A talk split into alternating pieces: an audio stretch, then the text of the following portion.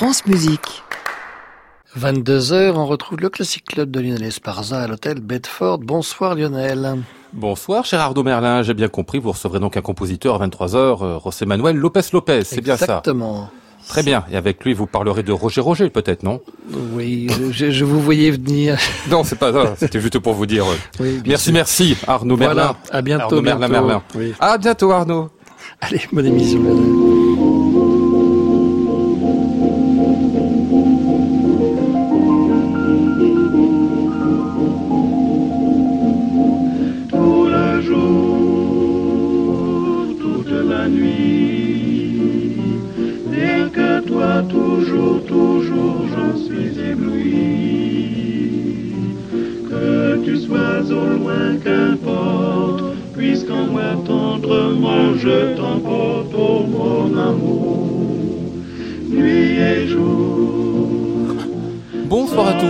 Bienvenue dans le Classic Club sur France Musique tous les soirs de la semaine 22h en direct depuis l'hôtel Bedford à Paris au 17 rue de l'Arcade. On commencera l'émission aujourd'hui avec un livre absolument formidable et tout à fait improbable. Debussy à la plage ou comment un compositeur qui aimait pas le monde est allé se mêler à la foule pour prendre les bains de mer avec Madame. C'est toute une histoire et toute une époque qui renaît à l'occasion. On en parlera donc avec Rémi Campos. Et puis en deuxième partie de programme, la grande brusannerie. On en fait au moins deux annuels avec tous les événements que nous offre Alexandre Dradvicki et cette fois une installation mémorable au théâtre Marigny pour toutes ces programmations. On en causera avec lui donc jusqu'à 23h. Bienvenue à tous dans le Classic Club.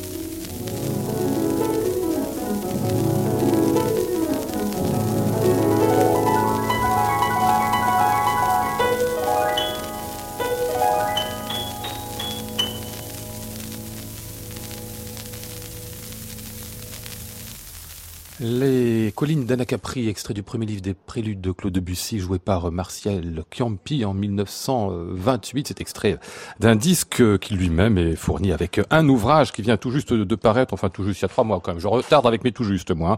Rémi Campos, Debussy à la plage, c'est chez Gallimard. Bonsoir Rémi. Un livre absolument improbable, disais-je tout à l'heure. Pourquoi? Il ben, faut nous raconter peut-être ce qui s'est passé euh, en 1911 pour Claude Debussy. Euh, il suit euh, sa femme qui a envie de prendre les bains de mer pour rencontrer la haute société parisienne et autres qui est là-bas. Il va donc à la plage, Claude Debussy, c'est ça? C'est ça. En fait, sa femme n'a pas voulu surtout rompre le contact de gens qu'elle voyait assez régulièrement à Paris. Mhm. Et comme c'était l'usage, toute la bonne société parisienne se déplaçait euh, de façon euh, régulière, cyclique, réglée comme une horloge en quelque sorte, dans, dans des lieux qui étaient à peu près toujours les mêmes. Euh, la côte d'Azur pour certains, mais, mais surtout en été le, la côte normande. Mhm. Là, c'était donc Oulgat, en Normandie, quelque part entre Cabourg et Villers-sur-Mer, si je compte bien sur la carte. évidemment, je vous pose la question en début d'émission, après on n'en parlera certainement plus, parce que les deux ne se sont pas croisés mais euh, Marcel Proust était juste à côté. Hein. Ils sont peut-être croisés, on, le, découvrira peut-être à l'occasion d'une inespérée photographie euh, dans quelques décennies peut-être. Alors pourquoi vous nous parlez de ce Debussy à la plage? Et puis il se trouve que Debussy euh, et sa femme prennent des photos d'eux-mêmes sur la plage d'Oulgat. Combien? Quinzaine de photos? Oui, c'est ça. qui sont conservés. Il y en a peut-être plus. Et puis à partir de là, ben, qu'est-ce que vous faites? Vous déclinez, vous faites une sorte de d'archéologie visuelle des bains de mer au début euh, du XXe siècle autour de la figure de Claude Debussy.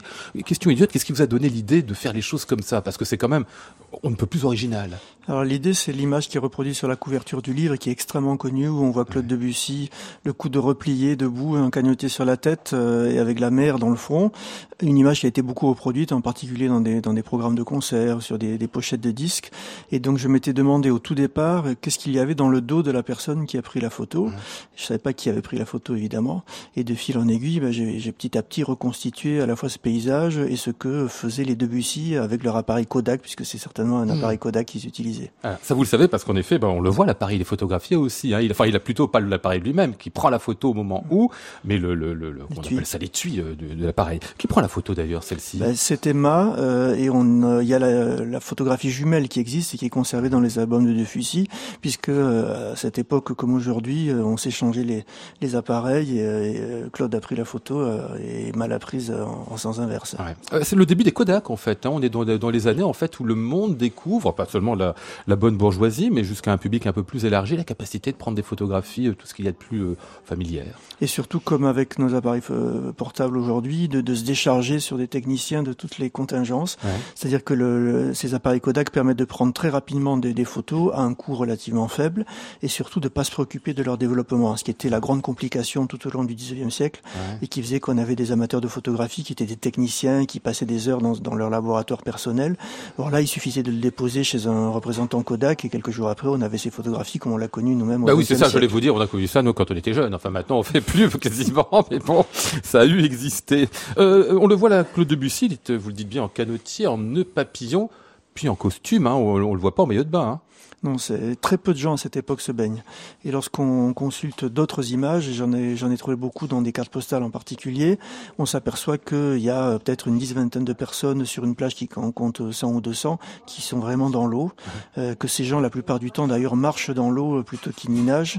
Euh, il y, a, y, a, souvent un maître nageur qui, qui, qui, est pas très loin sur une barque. Tout cela est très euh, cadenassé. Il y, a, y a, des filins qui sont tendus sur les, sur les côtés. On a encore euh, assez peur de l'eau. Euh, et on vient à la plage surtout pour, pour parler en fait et pour, euh, pour mener une conversation. À ce que vous dites bien, la plage est un théâtre pour la bonne société.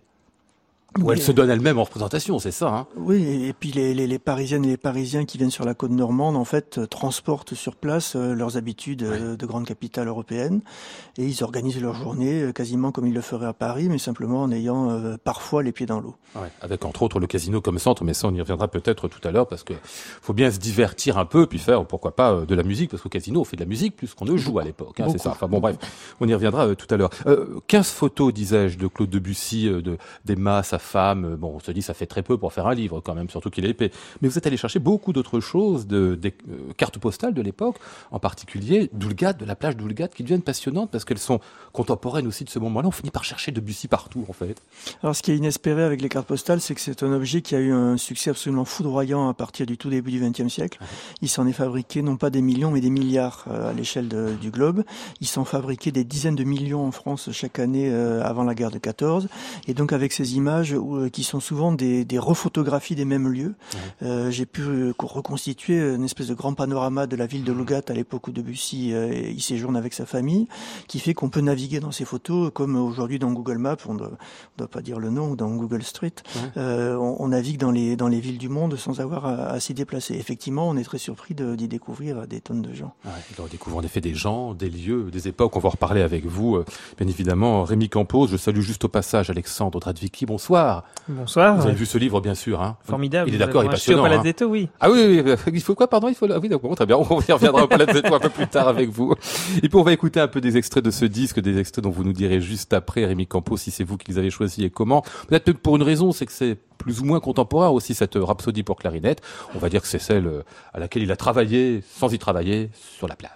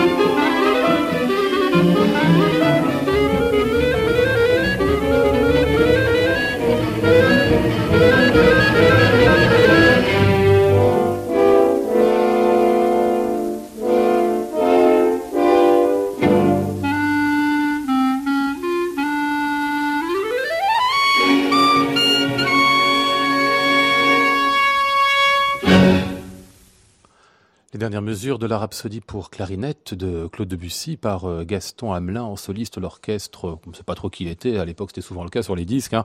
un orchestre réuni comme ça, en tout cas la baguette c'était celle de Piero Coppola en 1931. Euh, si j'avais voulu savoir qui avait fait le disque, en fait c'était marqué dessus, j'avais qu'à regarder, euh, Rémi Campos, c'est bien Philippe Morin qui a coordonné tout ça. En fait c'est des, des œuvres autour de l'année 1911 de Claude Debussy qu'on entend sous forme d'archives. Exactement. Donc Debussy en, en 1911 assiste à une création importante c'est celle de la musique qui accompagne le martyr de Saint-Sébastien, la, grande pièce de Gabriele D'Annunzio. Et puis il y a d'autres activités musicales qui sont moins connues. Il dirige des, des, œuvres concerts, euh, il en arrange, euh, et donc c'est il y a, d'autres œuvres euh, qui sont créées cette année-là. Et donc on a essayé de regrouper ce catalogue 1911 en un disque unique avec des enregistrements historiques dont beaucoup sont inédits. 1er août 1911, donc Claude Debussy arrive à Oulgat avec Emma. leur fille est avec eux, Chouchou aussi, Hein, Il y a un personnel de maison, parce que j'ai bien l'impression, quand on regarde les photos, qu'il y a non seulement la bonne société, mais tout le personnel qui va derrière. Alors c'est assez probable, mais il y a, il y a beaucoup de- de- d'éléments de, cet épisode qui sont mal connus. Mhm. Euh, J'ai déduit que comme ils avaient 5-6 domestiques à Paris, il était peu probable qu'ils étaient partis avec euh, seul- voilà. Ouais. Donc il y avait sans doute du monde, mais ce qui est étonnant, c'est que ces gens sont invisibles euh, Ouais. dans les photos euh, et ils sont jamais évoqués dans la correspondance de, de Debussy. Et Debussy lui-même est assez fait des mystères puisque on s'aperçoit quand on consulte les albums de famille que la mère de Madame euh, les a suivis Ouais. euh, et Debussy n'y fait aucune allusion dans la correspondance avec ses amis. Ça faisait partie des bagages en quelque sorte pour être imposé. La famille comme bagage imposé. Il faut dire, il n'est pas toujours sympathique. On dit Claude Debussy. Hein. À la lumière de, de ce qu'il écrit, de ce qu'il dit, de ce qu'on voit, on est d'accord, c'est pas un personnage recommandable. Hein. C'est un personnage acide. on va Ah c'est ça. Oui, tiens, une citation là qui nous arrive. Il parle des enfants. Ils descendent vers la plage pour se baigner. Quelques-uns sont même gentils. Mais Seigneur, que messieurs leur papa et mesdames leur maman sont vilains à contempler.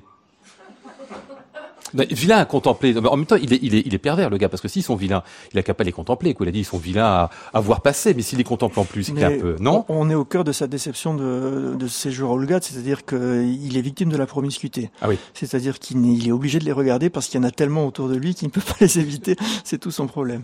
Qu'est-ce qu'il aime pas? C'est la foule ou c'est que ce soit une foule de, de grands bourgeois qui sont là sur la plage d'Oulgat? Il n'aime pas beaucoup de choses. Alors il y a euh, le- la foule, euh, il y a l'origine de ces personnes, il y a aussi le fait qu'il y a une société qui est très cosmopolite Ouais. et il a des opinions très nationalistes déjà dans ces Ah oui années-là et des Ah, Je paroles crois que ça datait de la guerre. Non, non, non, ça a Ah oui. commencé bien avant. Euh, Et donc, il est très désagréable à l'égard des Rastaquaires. Enfin, il emploie des mots qui sont vraiment euh, pas, pas très aimables. Et puis, par ailleurs, il déteste la musique que qu'on joue euh, à Oulgat. Oui. Au casino en Celle particulier. qu'il entend dans, dans les dans les dans les chambres de l'hôtel aussi. Il a une phrase très amusante où il dit qu'il entend une dame qui, qui chante un air différent de Massenet tous les jours. Il demande à son correspondant, c'est peut-être un régime. C'est pas si méchant pour Massenet ou pour la dame. Enfin, peut-être pour les deux, vous allez me dire. On peut être méchant euh, plusieurs fois. Euh, c'est une sorte, c'est l'un des intérêts de ce livre aussi, de Bussy à la plage, une sorte de sociologie des bains de mer que vous nous faites euh, à l'occasion. Sociologie historique, on pourrait dire, parce que vous nous racontez aussi l'histoire des bains de mer telle qu'elle se constitue dans cette période-là. Ça, ça a peu de temps, enfin, je veux dire quelques, une dizaine d'années, c'est ça qu'on va apprendre le, les bains un peu plus, peut-être? un peu plus, un peu plus. Ça a commencé euh, au milieu du 19e siècle. Ouais. Euh, mais ça se systématise pour la pour la haute société à partir des années 1890-1900. Ça, ouais. Avec en particulier, par exemple, cette histoire de digue. Vous nous racontez toute l'histoire de la digue. Il faut une douzaine d'années pour arriver à la construire, et on se dit que finalement, le, la ville se constitue comme espace de sociabilité, ou avec cet espace aussi qui permet de, enfin pas de naviguer, mais de marcher le long de la plage. Et, et- et qui, est- qui facilite la parade, puisqu'en fait, euh, beaucoup des gens qui sont là euh, viennent pour s'y montrer, Ouais. et donc tout ce qui peut contribuer à les mettre en valeur, euh, toute forme de piédestal, euh, est particulièrement soigné par la municipalité, qui a conscience que en- bonne ville normande, elle est en compétition avec d'autres stations. euh, Certaines sont plus huppées, plus fréquentées en nombre, et du coup, le- la question de la construction de la digue, de la de, de l'enrichissement du, du, du casino, de la construction de beaux hôtels est un enjeu absolument capital pour les municipalités à cette époque. Mhm. Alors, on va rappeler 1911, c'est pas si loin que ça, ça peine un peu plus d'un siècle en arrière, et vous nous présentez des choses complètement pittoresques parfois. Je pense quand vous vous intéressez, par exemple, aux photographes des cartes postales, parce qu'on a des photos de photographes en train de photographier des choses qui vont devenir après des cartes postales, qui montent sur des grands escabeaux, au milieu comme ça des foules. Alors c'est une pratique qui avait commencé à la fin du XIXe siècle euh, pour les grands défilés ou les manifestations publiques, où le, la foule, ou du moins ceux qui avaient les moyens, euh, louaient des échelles de, de peintres en bâtiment, par exemple, pour pouvoir euh, prendre de la hauteur et essayer de voir. Il y a des images qui sont très connues, par exemple pour les funérailles de Victor Hugo, pour essayer de voir la scène de haut. Et donc cette pratique a été adoptée très rapidement par les fabricants de cartes postales, qui lui trouvaient une vertu principale, qui était de celle de, fabri- de fabriquer du paysage, c'est-à-dire qu'en en s'élevant, on avait une, une altitude qui n'était pas du tout celle de, de, de l'amateur photographe qui prenait la photo au ras du sol, et on fabriquait du coup des points de vue euh, qui étaient propres euh, aux cartes postales et qui, qui justifiaient qu'on les achète.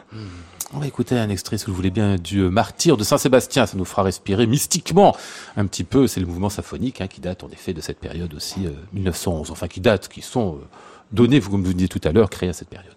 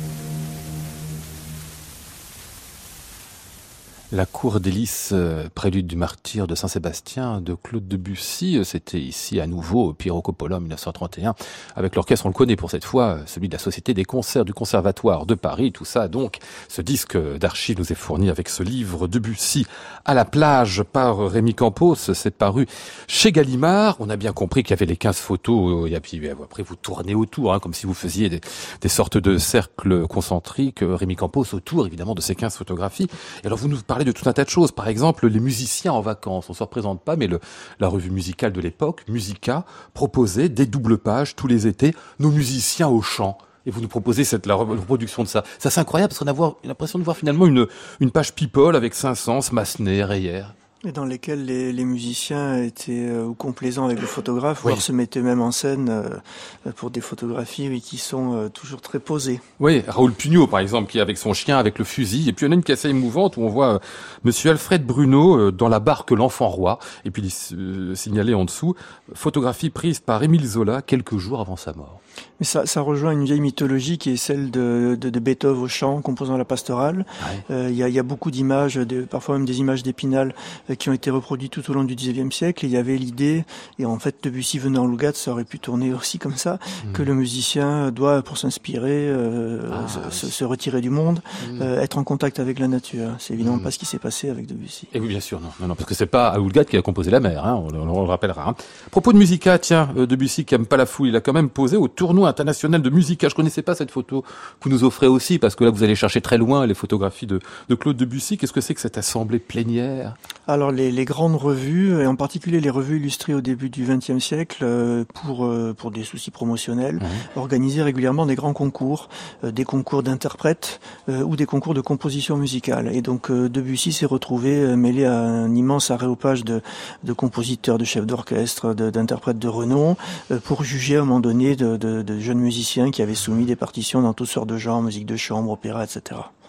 C'est assez étrange de voir ça. Et ainsi que les photos, alors parce que là vous les reproduisez aussi, celle de Claude Debussy dans son hôtel particulier à Paris, parce qu'après il y a le retour à Paris. Il est très content parce qu'on a bien compris que l'expérience à Oulgat c'est pas tellement pour lui, mais en revanche quand il revient à Paris ça va à peu près. Et là aussi on a plein de témoignages photographiques assez étonnant. Et donc on en arrive même à voir euh, Chouchou, la, la fille de Claude et Emma, grandir presque mois après mois, ouais. puisque c'est quasiment l'unique objet de, de, leur appareil photo euh, qui consiste à immortaliser les, les divers âges de, de leur fille. Ah ouais. euh, ça l'expérience, disais-je tout à l'heure. C'est vrai, il l'a témoigné dans ses lettres en particulier. Hein Pardon euh, Je disais ça l'expérience, celle de, de pour Ah oui, oui il, a, il, on va dire qu'il a deux trois jours d'enthousiasme ouais. euh, et qui s'éteignent assez vite. Et puis ça devient après une, une immense rumination, euh, comme souvent d'ailleurs euh, beaucoup de lettres de Debussy dans lesquelles il est toujours assez négatif sur le monde et sur les gens qui l'entourent.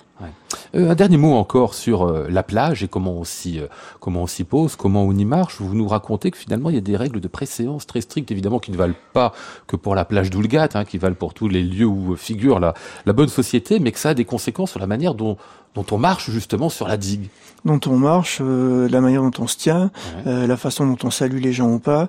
Et en fait, ce qui a été fascinant, c'est que euh, à la longue, en accumulant ces dizaines et ces dizaines de photographies où on voit des gens qui, la plupart du temps, sont, ne savent pas qu'ils sont photographiés, c'est mmh. ça qui était intéressant.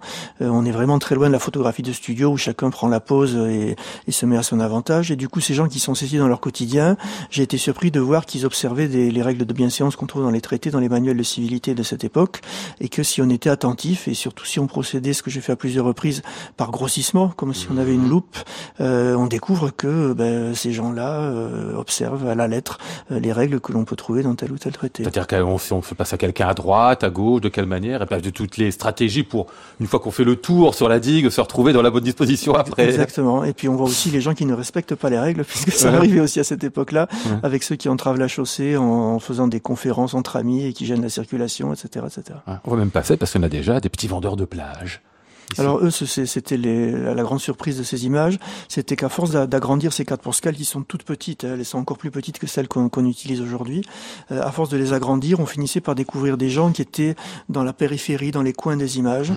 et en particulier tout un peuple très modeste euh, qui habite la plage de la même manière que, que, les touristes fortunés, mais qui évidemment n'a pas bénéficié des, des, gros plans et des, des premiers plans. Mmh. Et donc il y a euh, ces, ces vendeurs de, de, de, de, de, de friandises, de, de choses à grignoter, comme on en trouve aujourd'hui ouais, sur les plages, ouais. que l'on peut dénicher dans les coins.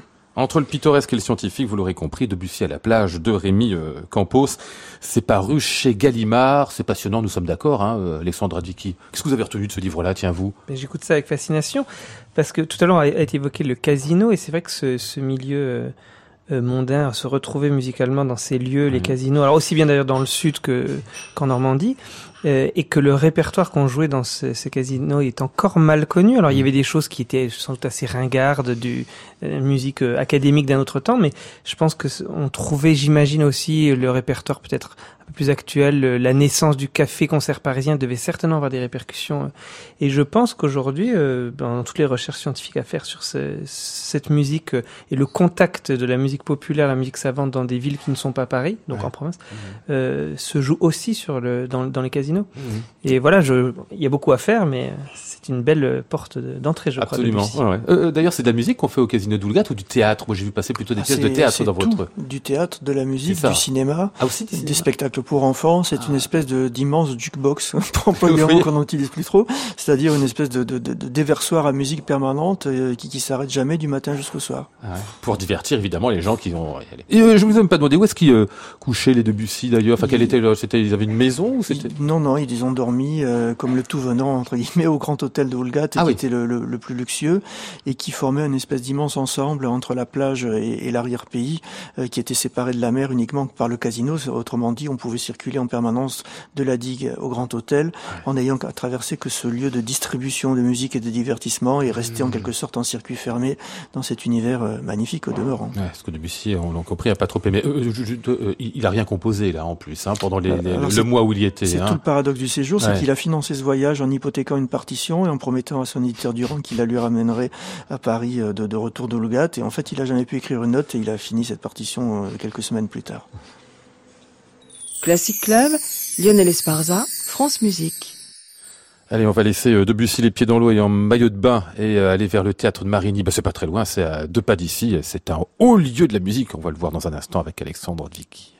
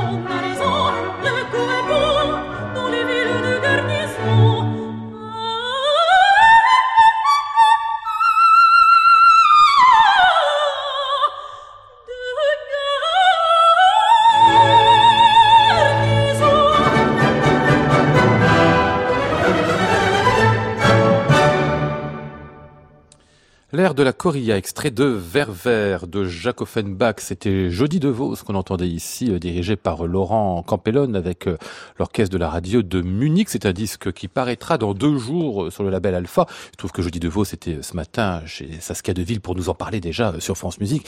Il redira deux mots de ce disque Offenbach Coloratour avec vous, Alexandra Dicky, parce que vous êtes partie prenante là-dedans aussi. Mais je voulais qu'on commence par le théâtre Marini, parce que le Palazzetto Brusagne va s'installer pendant six mois, on va dire, au théâtre Marini pour nous présenter tout un tas d'opérettes euh, euh, étranges. Pourquoi ce théâtre Marini est important dans le théâtre du 19e siècle français, et en particulier pour Offenbach? Le lieu est très symbolique puisque, alors c'est pas exactement dans ce théâtre, mais à quelques mètres de là, dans le mhm. carré Marini, que Offenbach avait inauguré son premier théâtre dont il était directeur. Il a ensuite migré dans Paris euh, assez rapidement d'ailleurs. Euh, et euh, ben une bien heureuse rencontre avec Jean-Luc Choplin, qui vient de prendre la direction du théâtre Marigny, a été l'occasion d'une discussion autour de ce répertoire des opéras bouffes en un acte, dont toutes ces miniatures, dont on sait qu'elles existent, en tout cas les musicologues, qu'on n'entend pas si souvent parce qu'il y a toujours des problèmes de durée, c'est des pièces de 20-25 minutes. Et il s'avère que le théâtre Marigny a une petite salle, le studio Marigny, architecturalement qui est là depuis très longtemps, et qui euh, a besoin d'œuvres d'un autre format format.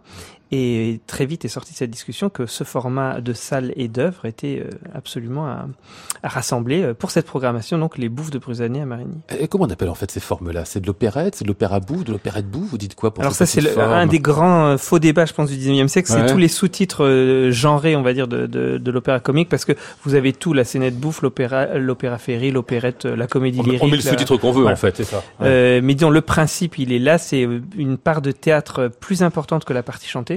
Si on faisait les vraies les vies parisiennes, euh, les grandes duchesses sans couper, la partie théâtrale est de deux tiers pour, pour un ah tiers de musique. Hmm. Et donc là, c'est vrai que surtout dans ces miniatures, on a très souvent euh, des rôles d'ailleurs qui ne sont que parlés. Hein. Sur cinq rôles, vous en avez trois qui chantent et deux qui, qui vont parler uniquement, et une proportion euh, théâtrale très forte. Donc se redonne évidemment sans cesse à voir le, la problématique de faut-il des acteurs, faut-il des chanteurs? Hmm. Et vous, vous choisissez quoi? Plutôt des, chanteurs quand même. Des acteurs, ah, chanteurs, des chanteurs, deux. Arrivez à trouver les deux. Alors vous allez vous installer donc à partir du 19 et 20 janvier pour une première série de représentations. Ça ira ensuite entre quatre épisodes, si j'ose dire, jusqu'au mois de juin. Les compositeurs qui seront représentés au Fenbach, bien sûr, euh, Hervé, Planquette, Henrion, Lecoq, pour une, pièce intitulée Sauvons la caisse, qui me fait déjà pas mal envie. Mais enfin, on va commencer 19 euh, et 20 janvier par les deux aveugles de Jacques Offenbach et le compositeur Toquet de Hervé. C'est les deux créateurs de l'opérette française qui se retrouvent finalement sur scène au même moment avec vous, là. Alors, les deux grands concurrents de l'époque, ça c'est sûr. Qui a créé l'opérette? Je pense que c'est un faux débat parce qu'on trouvera toujours quelqu'un qui aura fait ça avant eux. Mais c'était très symbolique, euh, à la fois pour l'année Offenbach et à la fois pour initier ce cycle au Théâtre Marigny, de choisir ces deux compositeurs euh, euh, phares. Phares parce que l'un mérite de le devenir, mhm. Hervé, euh, phare parce que l'autre l'est déjà Offenbach. Et j'espère, je me dis peut-être que dans 20, 30 ou 40 ans, une des grandes redécouvertes du Paladetto ou des grandes rejustifications, on va dire, de, de, de, la remise en question de la postérité, ce sera de replacer Hervé à sa juste place dans l'histoire de l'opéra française. Mhm. Alors si je commence par les deux aveugles, il faut dire tout de suite, c'est pas de vrais aveugles, c'est des faux. Hein. Enfin, c'est des. C'est le problème, c'est deux faux aveugles hein. qui, mendient sur le même pont, qui ne se rendent pas compte que l'un et l'autre ne sont pas aveugles, et donc ils vont se faire des tours euh, pendables l'un et l'autre pendant 25 euh, minutes. Et, ça. et pourquoi ils sont faux aveugles En fait, pour faire la manche euh, tranquillement. Absolument. Alors, il faut juste préciser qu'ils vont nous expliquer que juste avant, ils se sont déjà rencontrés sur un autre pont, mais en faux manchot. En faux. Ça, on ne comprend qu'à la fin de l'histoire. c'est complètement toqué, en effet, oui. Ça, ça c'est complètement toqué parce qu'en fait, pour se moquer l'un de l'autre et pour surtout susciter la pitié des passants, ils racontent tous les deux des histoires absolument abracadabrantesque d'avoir traversé la Méditerranée sur le dauphin de Cléopâtre, mangé par un crocodile non. en traversant. Enfin, vous voyez ce genre de.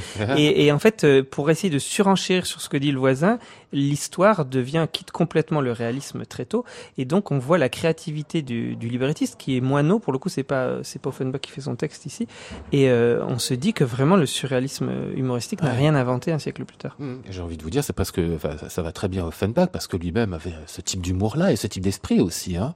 Alors, ce qui est fantastique, c'est de voir comment Offenbach se saisit des passages chantés et va euh, par une musique qui est assez simple, et simple à chanter, euh, puis simple musicalement, mais trouver tous les petits subterfuges rythmiques, harmoniques mhm. pour faire sourire. Euh, là où il y a un tout petit espace de sérieux, on va dire de répit dans le comique littéraire, euh, Offenbach va introduire des événements euh, humoristiques musicaux.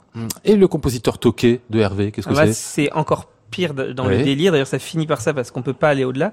Euh, L'idée, c'est de, c'est, c'est intéressant, c'est de représenter un serviteur euh, qui nous explique que son maître est un grand compositeur, qu'il il achève une grande symphonie pittoresque euh, et il va la, la créer bientôt. Et les deux proposent de la répéter une dernière fois, alors comme si le public n'était pas là, avant que le public entre. Ce qui est très intéressant, c'est qu'en fait, c'est une parodie à la fois des grandes œuvres de Félicien David et de Berlioz. Donc en fait, on moque euh, Roméo et Juliette de Berlioz, on moque euh, le, le désert de Félicien David, avec des citations d'ailleurs. Et ce compositeur Tokay, évidemment, va tellement loin dans son délire personnel de composition, et en se prenant bien sûr pour le meilleur compositeur du monde, Mhm. que à la fois musicalement et au niveau du texte, puisque là on a aussi le, le- le- le pseudo-texte chanté par le, les, les- les chanteurs de l'œuvre, on a une œuvre qui, euh, qui quitte complètement le raisonnable. Et Lola Kirchner, la metteuse en scène de ce projet, a décidé elle aussi avec un final en jeté de poireaux. Je ne raconte pas De tout, poireaux. Jeté de poireaux. D'accord, oui. oui, on a eu un petit problème de poireaux dans l'œil d'une spectatrice. Alors on fait attention maintenant où on jette les poireaux, mais Ça avait Euh, été créé à Venise en fait, hein, c'est ça, ce spectacle, Absolument. il y a quelques mois. et euh, voilà, la mise en scène va dans le sens de, de l'humour de ces œuvres. Ah, les deux aveugles et le compositeur Tokay à voir donc les 19 et 20 janvier euh, euh, lors de ce premier week-end au studio euh, Marini euh, à Paris dans le cadre du euh, Palazzetto, on va appeler ça les bouffes de Bruzane à Marini. Juste un mot sur ce que sera votre deuxième week-end. Le retour du Lys, je suis content de voir du Monteverdi, sauf que c'est pas du Monteverdi quoi. C'est c'est la parodie toujours, hein, du Hervé encore. C'est ben, c'est notre fil rouge Hervé qu'on ne lâchera pas de, de sitôt, qui a fait donc une opérette. Cette fois, c'est une heure, c'est seulement Hervé ce jour-là. Euh, le, une parodie du, du Retour du Lys. Mais alors, on dans les grandes années euh, Belle Hélène d'Offenbach, etc., Ah ou ouais. euh, Psyché d'Ambroise c'est-à-dire où le, le, le comique revient sur les scènes de l'opéra comique et des, des théâtres secondaires. Et donc, euh, Hervé est tout à fait dans cette mouvance. Évidemment, Pénélope se lasse d'attendre. Elle va se, euh, se laisser séduire par le tout venant. Et le serviteur du premier repas coquin sera Ulysse lui-même déguisé en serviteur Ah, ouais. qui va voir sa femme le tromper. Ah oui. Tout ce que vous pouvez imaginer. Ah euh, bah c'est pas c'est bien ça. Euh, C'est d'ailleurs vous dites parodie du retour du Lys, pas de celui de Monteverdi, hein, j'imagine si. de tous les retours du de Lys. Parce qu'à l'époque, en ça, peinture, oui. notamment, le retour du Lys, Ah c'est oui, un poncif culturel. Ah oui, donc c'est une parodie de, de... non, très bien. Bon, alors, à suivre tout ça, donc, euh, Bouffe de Bruzane euh, à Marigny. Euh, il y aura même euh, au troisième week-end un opéra de planquette intitulé euh, On demande une femme de chambre. Et puis chanteuse par amour de Henrion, même les titres donnent envie d'aller voir les spectacles, euh, bien évidemment. Allez, on va revenir à ce disque Offenbach par Judy DeVos, si vous voulez bien. Thank you.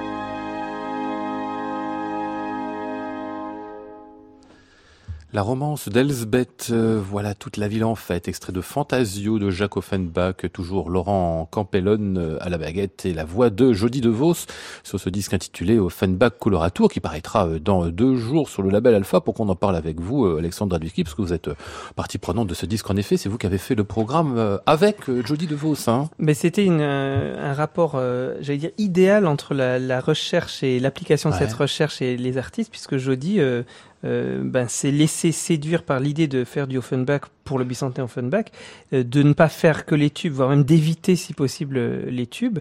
Et donc on a lu ensemble énormément de musique et, euh, et je dois dire qu'elle a fait un travail sur le texte, sur les atmosphères, sur le travail des ornements, enfin quelque chose que d'exceptionnel. et c'est vrai que cet aboutissement de, d'un projet d'artiste, c'est fantastique à mon sens quand ça sert en plus des découvertes et que finalement l'artiste se met aussi au service service d'un mmh projet intellectuel, j'allais dire. Mmh. Découverte qu'apporte l'historien, musicologue évidemment, mais qui après doit travailler avec le musicien pour que ça arrive à, à donner en effet euh, ceci. Offenbach Coloratour pour nous dire qu'il y a une vocalité aussi propre à, à Jacques Offenbach, qu'il faut peut-être la retrouver. Qu'est-ce qu'elle a de particulier cette, cette vocalité? Ben Là, c'est l'emploi typique qu'on a dans l'opéra comique déjà au début du, à la fin du XVIIIe siècle. C'est ces sopranos légères, alors on les appelle les chanteuses à roulade à l'époque, non pas qu'elles se roulent par terre, vous aurez compris, mais euh, et ça peut arriver, sans doute même. Euh, et euh, à qui Offenbach confie bien sûr des airs de virtuosité, mais aussi euh, une fois sur deux des airs d'introspection, comme celui qu'on vient d'entendre, par exemple, qui n'est pas vocalisant, qui n'est pas euh, pyrotechnique.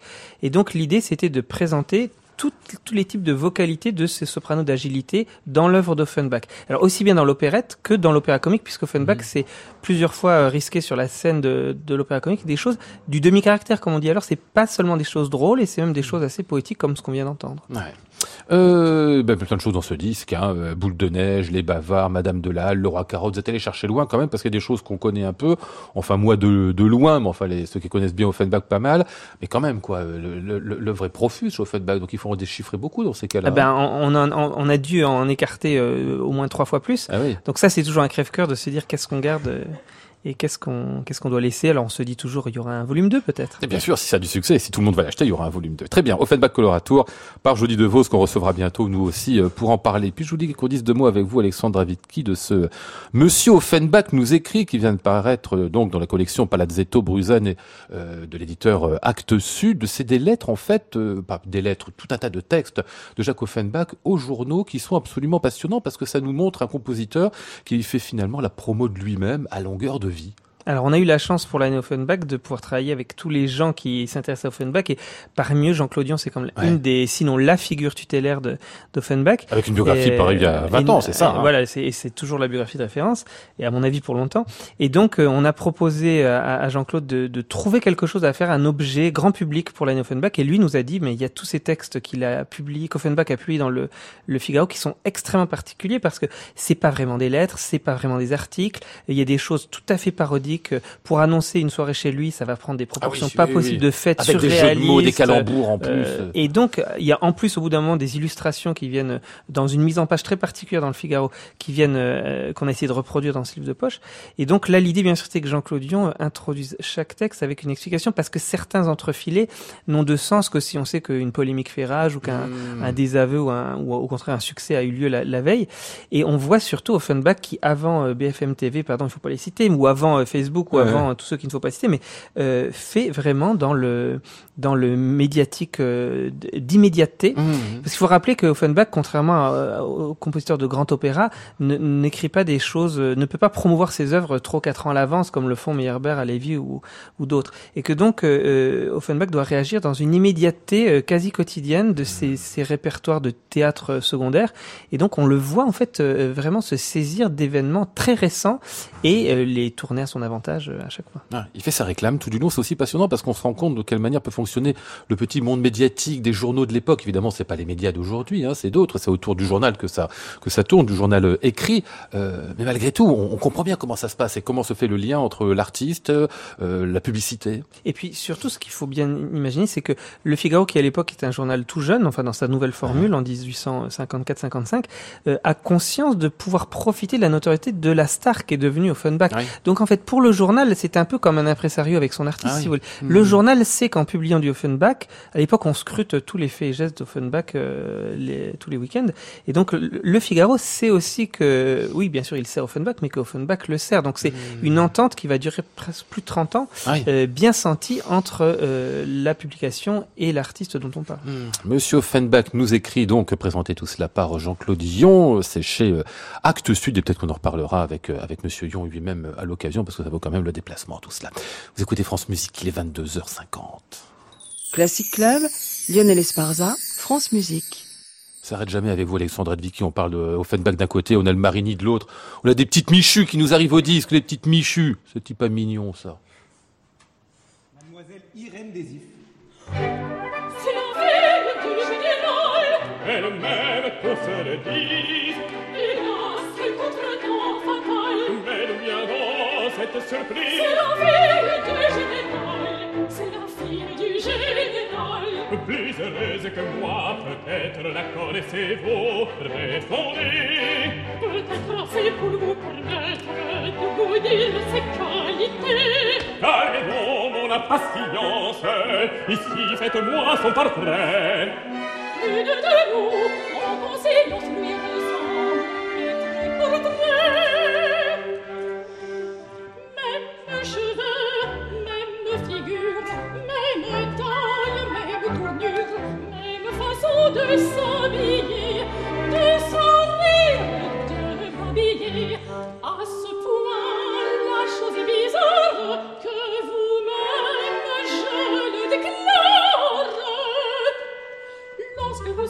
Son époux, son époux, son époux, son époux.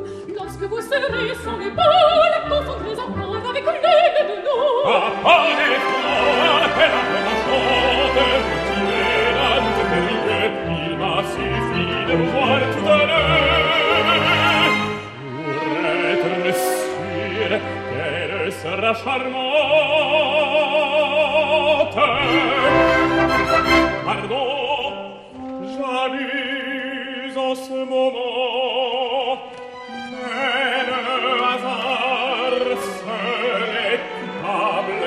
caractère. Il est charmant, une de nous, c'est incroyable, avec même précisément.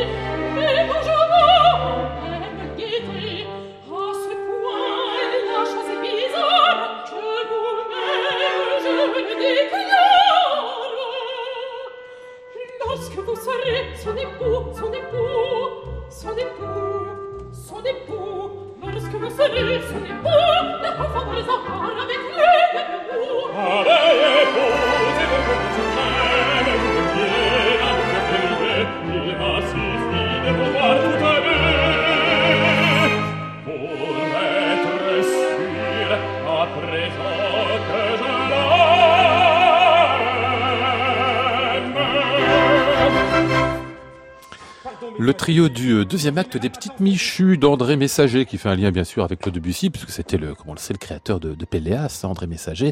On entendait là l'Orchestre national des Pays de la Loire, Pierre Dumousseau la baguette pour euh, ce coffret qui euh, paraît ces jours-ci dans la collection du Palazzetto Bruzane, et les voix étaient celles de Violette Colqui, euh, euh, Polki, pardon, Philippe Estef et Anne-Aurore Cochet. Alors c'est évidemment là encore de production de vous, Alexandre Edvika, un spectacle qui a déjà pas mal tourné, qu'on verra encore euh, 19 et 20 janvier, décidément, belle date, à l'Opéra euh, de Reims. Euh, des petites michus qui sont com- complètement incompréhensibles, ce livre. Enfin, j'ai cherché dans, le- dans le synopsis, en fait, bah, il y a un échange d'enfants, donc fatalement, on n'y comprend rien, quoi. Bah, on a donné à une nourrice une enfant à garder qui a le même âge que l'enfant de la nourrice. Et Mhm. puis, en fait, le mari de la nourrice les mélange dans le bain et ne sait plus reconnaître l'une de l'autre. Alors, les parents s'enfuient avec les deux et on fait croire que ce sont des jumelles. Et après, vous imaginez bien tout ce que fait de Entre ça et vos deux aveugles de tout à l'heure, oui, oui, voilà. Ah, parce que c'est de la biche en plus. Non, non, mais Ah bon, c'est pardon, voilà, théâtre de boulevard de cet esprit-là. oui.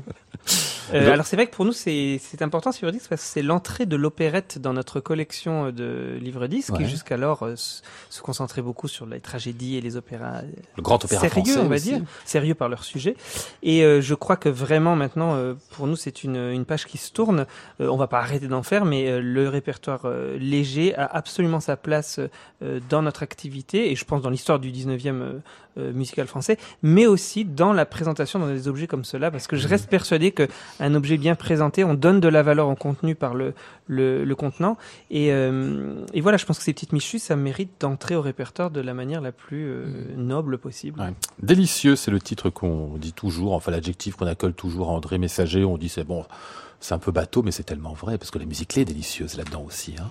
Alors, les petites Michus, c'est peut-être l'opérette la plus euh, ancienne manière Ouais. que, que produit Messager, un peu à la, à la Lecoq. Mais je dois vous dire que ça a été l'occasion, cette, ce travail sur, euh, sur Messager en général, de découvrir euh, le bourgeois de Calais, la Béarnaise, le chevalier d'Armental, Madame Chrysanthème, c'est-à-dire des, des passionnément, l'amour masqué, des, les, les vingtaines, trentaines de titres de Messager qui attendent leur découverte. Et je pense finalement que Véronique, qu'on connaît bien, c'est peut-être le seul avec Monsieur Beaucaire qu'on qu'on identifie Ouais, bien, ouais. c'est pas le meilleur messager. C'est très bien, hein, Véronique, mais je pense qu'il est temps de se rendre compte que Messager a fait aussi d'autres choses. Mais alors les autres choses, ça tient aussi bien la scène que, que Véronique, parce que Véronique, on s'en était rendu compte au Châtelet, ça tient très bien les planches. Bon, écoutez, euh, bon, petites on verra aussi. quand ça aura été fait, mais moi, je suis persuadé que ça tient vraiment bien la scène. oui. Vous l'avez déjà vu les petites michus sur scène Ah bah, ça, Bah oui, c'est ça, beaucoup, parce que hein. là c'était sur scène en plus. Hein. Euh, oui, alors d'ailleurs en plus, alors c'était une nouvelle expérience pour nous euh, techniquement parce que pour la première fois on a capté un disque en situation scénique Ouais. avec des micro cravates comme on dit et donc c'est vrai que pour les artistes il y a cette pression d'être devant le public, Oui. de devoir faire rire, de devoir bien chanter et en plus de se savoir enregistrer euh, dans les déplacements.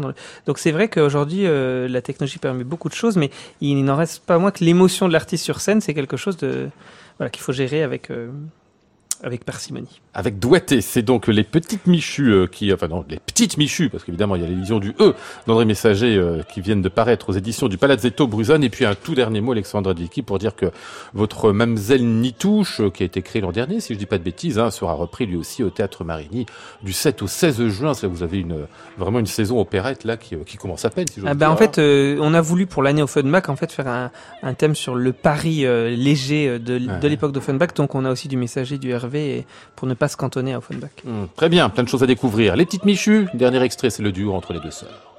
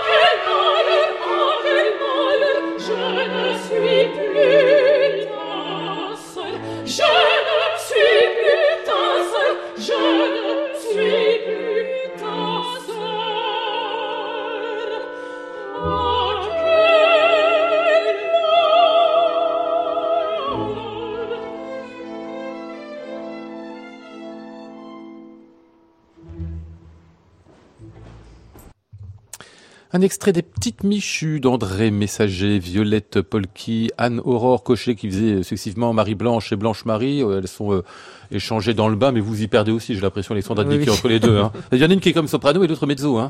Et une qui est blonde et l'autre qui est brune. Ah, en plus, bah, ça se reconnaît facilement quand même. Euh, Pierre Dumousseau à la baguette, ça vient tout juste de paraître aux éditions du Palazzetto Bruzane et je vous rappelle qu'on pourra voir aussi cette production à l'Opéra de Reims les 19 et 20 janvier. Merci messieurs d'autres visites. Merci beaucoup. Nous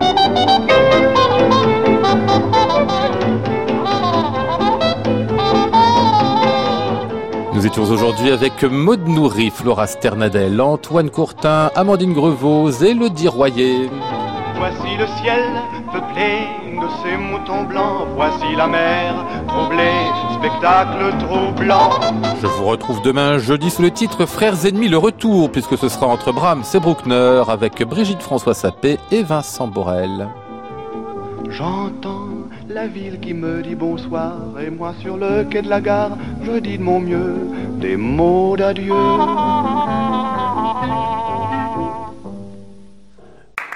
À réécouter sur francemusique.fr.